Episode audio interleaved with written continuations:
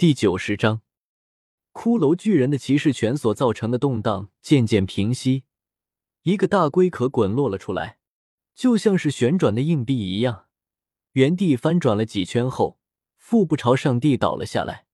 应小牙的身影也从烟雾中走了出来。紧张中的苏璇还有其他老师都愣住了，想象当中魂骨问世的气息并没有出现。而那个龟壳里还明显的散发着生命的气息，这说明应小牙既没有取了他的性命，也没有将他转化为骑士力量。一脚将龟壳踢到了众人的面前，他说道：“唐女，安库，过来帮我看着这个家伙，千万不要让他碰到水。”众人竖眼懵逼，这是什么操作？既然没有要他的力量，为啥还要看着？苏璇问道。小牙，这是怎么回事？哦，这个啊，金兰圆规可以帮我解锁一个特殊的骑士力量，不过那个骑士力量一个控制不好，容易给我添乱子。于是我想先晾他一段时间，等我找到可以平衡他力量的能力后再说。看到这里的人，差不多已经猜到了。这头金蓝圆龟就是可以解锁成为电网里的异魔神普塔罗斯。问题就在于，这头金蓝圆龟的性子可比原剧里面的普塔罗斯恶劣太多了。虽然系统说解锁之后性格肯定会向原作靠拢良化，但应小牙还是非常的不放心。要知道，异魔神的力量仅仅是附身倒还好，最厉害的能力是他们可以玩弄时间，一个不小心。让他跟谁签订了一魔神契约，成功的使其跑到过去的时间里面，那可一定会出大事的。因为那个时候，就连系统都无法越过时间将其召唤回来。所以，在应小牙自己还没有获得时空力量的能力之前，并不准备解锁出电王的一魔神。这么说来，他现在果然还活着吗？嗯，不过放心，只要不让他碰到水。这货就是一个摆件而已。苏璇一脸好奇的敲了敲龟壳，恍然道：“我想起来了，之前听大师讲过这个魂兽，说是它一旦完全脱水，就会自动进入到假死状态，就是指这个吗？”是的，金兰圆龟之所以会非常的害怕体内的水分完全蒸发，就是因为这会让他们进入到假死状态。一旦进入到假死状态，会比冷血动物的冬眠还要来地被动。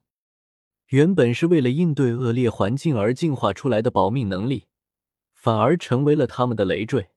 为了将维持寿命的延续，他们不仅会自动的牺牲掉强大的防御力，就连最引以为豪的龟壳也会变地脆弱不少。这个时候，就算是一个十几级的魂师，只要有点攻击手段，也能弄死他们。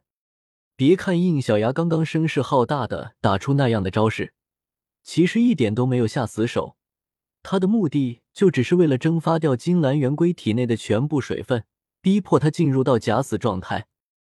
说到这里，他也不禁感叹起假面骑士维新力量的神奇之处了。维新不仅仅可以在某种意义无上限的增加力量，更可以控制力量，使其达到自己想要效果。比如，在维新的作用下，哪怕是使出全部力量，只要没有杀心，那不管来几次骑士踢，你就是踢不死人，最多让对方吃瘪。应小牙就是利用了这一点，保证了金兰圆龟不会在刚刚那样的攻击下丧命。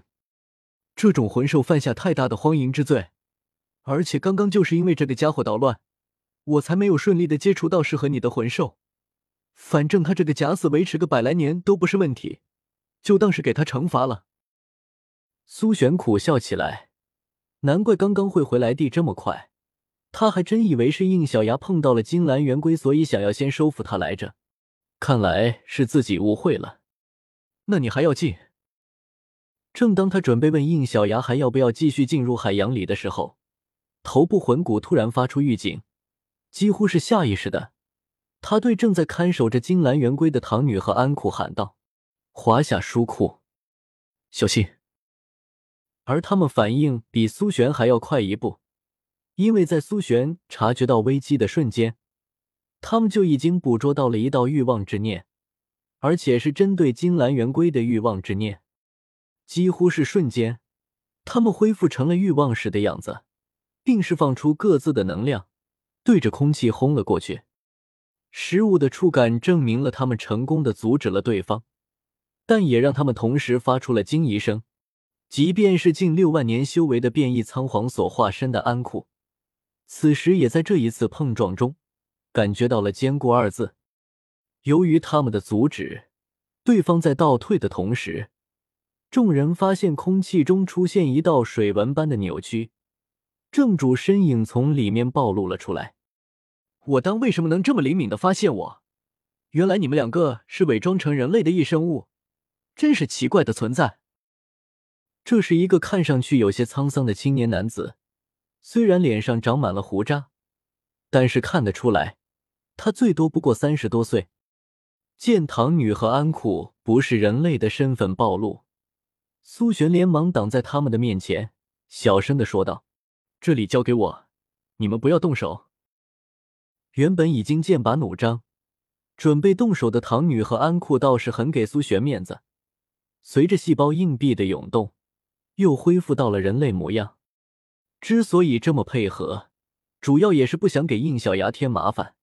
人类的事情有人类的处理方法，这点道理他们还是懂的。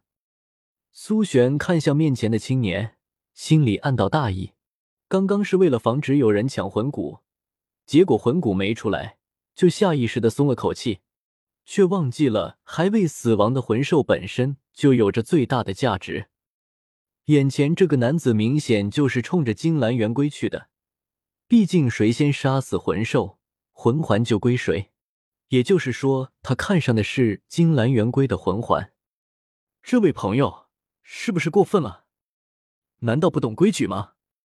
谁发现并制服了魂兽，魂兽就归谁。我不相信你连这点规矩都不懂。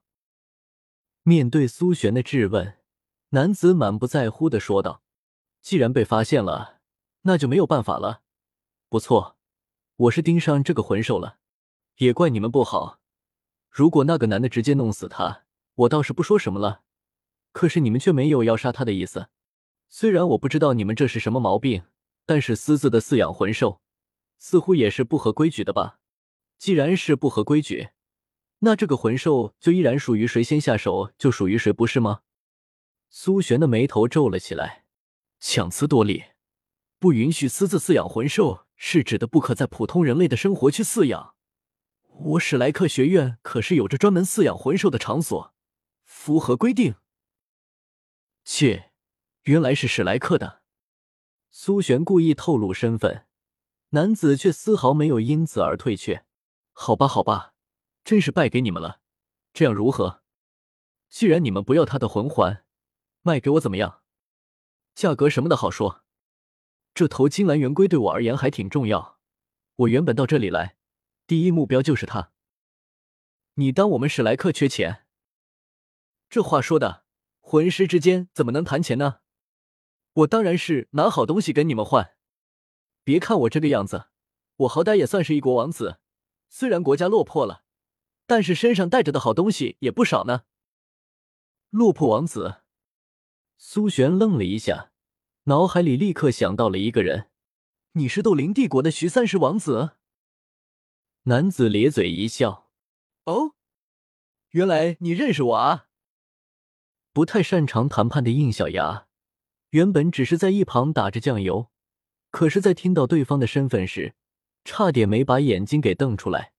而就在这个时候，系统的声音也响了起来：“宿主。”检测到此人的体内寄宿着一个强大灵魂，从规模分析，很有可能是魂兽的魂灵。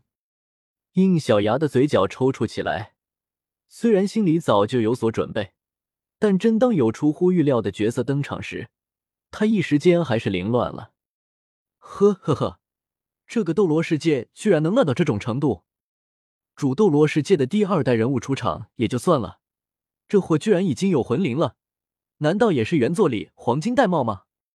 哦，难怪他想要金兰圆规的魂环了，这个家伙还确实挺适合他的武魂。玄武嘛，都是乌龟。读修真英格兰，请记好本站的地址。w w w 点 f e i s u w x 点 o r g。